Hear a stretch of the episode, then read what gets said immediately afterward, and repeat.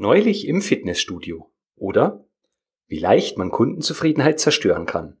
Podcast Folge Nummer 35.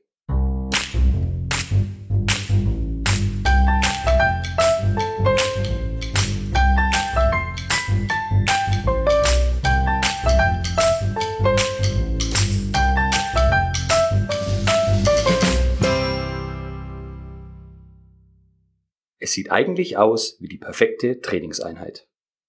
Es ist 18 Uhr und es herrschen frühsommerliche Temperaturen. Der eiskalte Proteinshake in der Geschmacksrichtung White Chocolate steht bereit. Perlen von Kondenswasser rinnen das Glas hinab.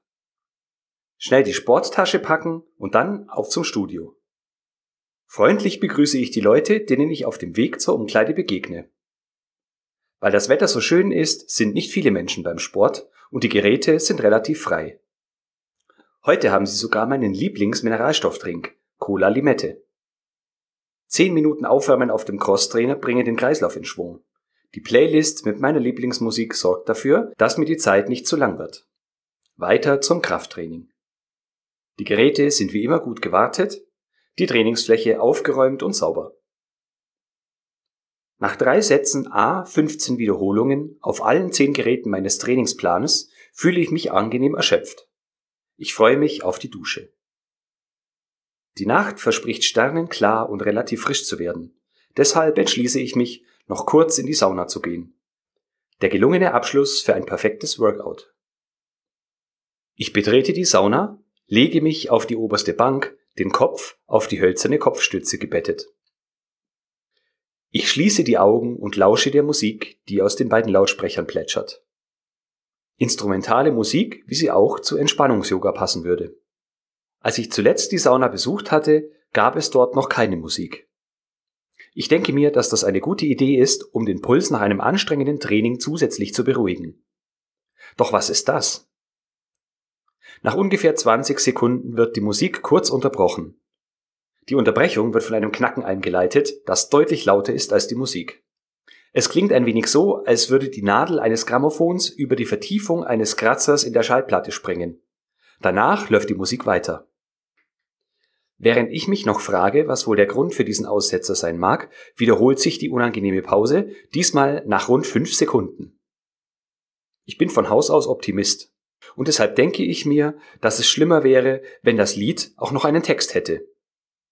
Unglücklicherweise ist der Track wenige Augenblicke später zu Ende und wird von einem Stück mit Melodie und Text abgelöst. Knacken und Pause gehen nach wie vor in einem Rhythmus von etwa fünf Sekunden weiter. Das Ganze geht mir nach wenigen Minuten schon ziemlich auf die Nerven. Und die Sanduhr an der Wand ist noch nicht einmal zu einem Drittel abgelaufen. Noch zehn Minuten übrig. Ich überlege, wenn der Saunagang 15 Minuten dauert und alle 5 Sekunden dieses Knacken zu hören ist, dann durfte ich am Ende Zeuge von 180 Knack-Pause-Intervallen werden. Großartig. Ich erwäge, die Sauna vorzeitig zu verlassen. Zu diesem Zeitpunkt kann ich die Musik ohnehin längst nicht mehr ausblenden. Ich habe mich zu stark darauf fokussiert. Noch bevor ich richtig zu schwitzen begonnen habe, verlasse ich die Sauna, lege mein Handtuch auf eine der Liegen und lege mich darauf. Doch auch außerhalb der Sauna sind Musik und Knacken deutlich zu vernehmen. Entnervt gehe ich zu den Duschen. Zum Glück läuft in der Dusche normales Radioprogramm ohne nervige Unterbrechungen. Die positive Stimmung, die mich noch nach meinem Workout beseelt hat, ist nahezu vollständig verschwunden. Ich nehme mir vor, den Mitarbeiter am Empfang über die Störung beim Abspielen der Musik zu informieren. Gesagt, getan. Sehr gut. Heute ist sogar die Chefin da. Ich schlendere zur Theke hinüber und warte noch kurz, während sie ihr Gespräch mit einem anderen Clubmitglied beendet. Als wir unter uns sind, erkläre ich ihr meine Beobachtung und bitte sie darum, bei Gelegenheit einmal danach zu schauen und eventuell die Musik abzustellen, wenn sie das Problem nicht beheben kann. Ihr Kommentar ist eine interessante Mischung aus Langeweile und Eisigkeit. Sie sagt, Das geht schon den ganzen Tag so. Ich weiß auch nicht, was da los ist. Das mit der Musik ist auch neu. Da kann man wohl kaum erwarten, dass es alles schon perfekt funktioniert. Mir fällt darauf nichts Geistreiches ein, und deshalb antworte ich nur, dass ich dann lieber gar keine Musik hätte, anstatt der ständigen Stotterei. Die Dame hält das Gespräch damit für beendet und widmet sich einem weiteren Gast. Ich ziehe von dannen und habe jetzt nicht nur gefühlte Herzrhythmusstörungen von der stotternden Musik. Vielleicht fragen Sie sich jetzt, was diese wahre Begegnung mit Qualitätsmanagement zu tun hat. Es heißt oft, Qualität beziehe sich auf vereinbarte Kriterien oder Vertragsbestandteile. Wenn dem so wäre, dann dürfte das musikalische Zwischenspiel nichts daran ändern, dass ich das Training dieses Tages als äußerst positiv wahrnehme. Schließlich waren alle Bedingungen, für die ich das Studio bezahle, allesamt gegeben. Sichere Geräte, eine aufgeräumte und saubere Trainingsfläche, Getränke, eine funktionsfähige Sauna und hygienisch einwandfreie Duschen mit, einem, mit einer angenehmen Temperatur und ausreichend Wasserdruck. Der Grund für meinen Unmut, und ich bin mir sicher, nicht nur für meinen, war ein Zusatznutzen. Ein Mehrwert, der nicht vereinbart war, der mich nichts extra kostet und der vom Grundgedanken her durchaus zu einer positiven Atmosphäre beitragen kann. Nur hat sich in diesem Fall der zusätzliche Nutzen zu einer ärgerlichen Störung umgedreht und zu meiner Unzufriedenheit als Kunde gesorgt. Dazu kommt noch die patzige und wenig hilfreiche Antwort der Mitbesitzerin des Studios. Ihr unprofessioneller Umgang mit meiner leisen Reklamation hat für mich das Potenzial, mir ein anderes Studio zu suchen, wäre ich nicht noch für anderthalb Jahre vertraglich gebunden. Ich finde, die Geschichte passt sehr gut zum Thema Kundenzufriedenheit. Auch wenn grundsätzlich die Qualität der vereinbarten Leistung stimmt, zeugen Zwischenfälle wie dieser und der Umgang damit von einer niedrigen Servicequalität. Zumindest von den Geschäftsführern eines Unternehmens erwarte ich persönlich mehr Kundenorientierung. Natürlich hat mich die Sache nicht umgebracht. Mich stört allerdings der Umgang mit meinem Kommentar. Die Dame hat in diesem Augenblick ganz offensichtlich ihre persönliche Bequemlichkeit vor die Belange mindestens eines Kunden gesetzt und entschieden, dass mein Anliegen keiner Beachtung zu schenken ist. Das Resultat?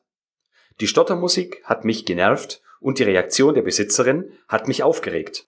Dabei gibt es aus meiner Sicht mehrere Möglichkeiten, die Kundenzufriedenheit zu erhalten und vielleicht sogar zu verbessern. Zum Beispiel hätte sich die Besitzerin für den Hinweis bedanken und versprechen können, sich um die Sache zu kümmern. Sie könnte außerdem zum Ausdruck bringen, dass sie meine Sichtweise nachvollziehen kann. Selbst wenn sie sich dann nicht um mein Anliegen kümmert, was ich später vermutlich nicht mehr nachprüfen werde, hätte ich ein besseres Gefühl als mit ihrer Antwort, die sie tatsächlich gegeben hat. Sobald ich gegangen bin, könnte sie sich in Ruhe überlegen, ob sie der Sache nachgeht, die Musik ausschaltet oder nichts unternimmt, bevor sich ihr Mann morgen darum kümmert. Egal wofür sie sich entscheidet, ich hätte mich ernst genommen gefühlt und vermutlich hätte ich dem Vorfall keine weitere Beachtung geschenkt. Und das, obwohl mich die ständig unterbrochene Musik tatsächlich genervt hat. Der langen Rede kurzer Sinn, zur Kundenzufriedenheit und zur wahrgenommenen hohen Qualität gehören mehr als nur spezifizierte und in Verträgen festgehaltene Parameter. Es geht darum, die Bedürfnisse der Kunden ernst zu nehmen. Was genau ist dem Kunden wichtig und warum? Was kostet es mich, seinem Anliegen zu entsprechen?